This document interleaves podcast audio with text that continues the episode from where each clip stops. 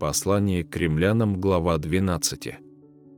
Итак, умоляю вас, братья, милосердием Божиим, представьте тело ваше в жертву живую, святую, благоугодную Богу, для разумного служения вашего, и не сообразуйтесь с веком сим, но преобразуйтесь обновлением ума вашего, чтобы вам познавать, что есть воля Божия, благая, угодная и совершенная. По данной мне благодати, всякому из вас говорю, не думайте о себе более, нежели должно думать, но думайте скромно, по мере веры, какую каждому Бог уделил.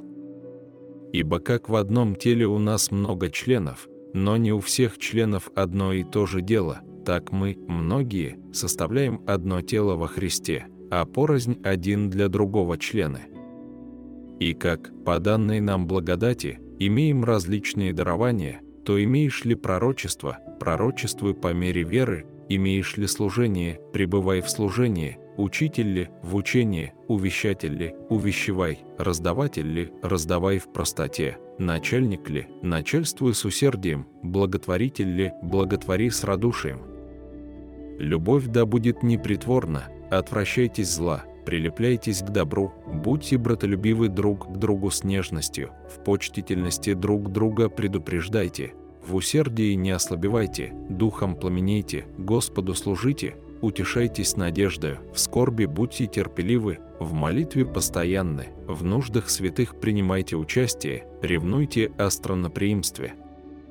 Благословляйте гонителей ваших, благословляйте, а не проклинайте. Радуйтесь с радующимися и плачьте с плачущими.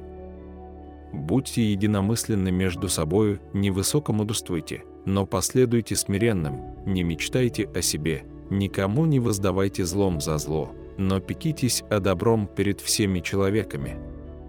Если возможно с вашей стороны, будьте в мире со всеми людьми. Не мстите за себя, возлюбленные, но дайте место гневу Божию.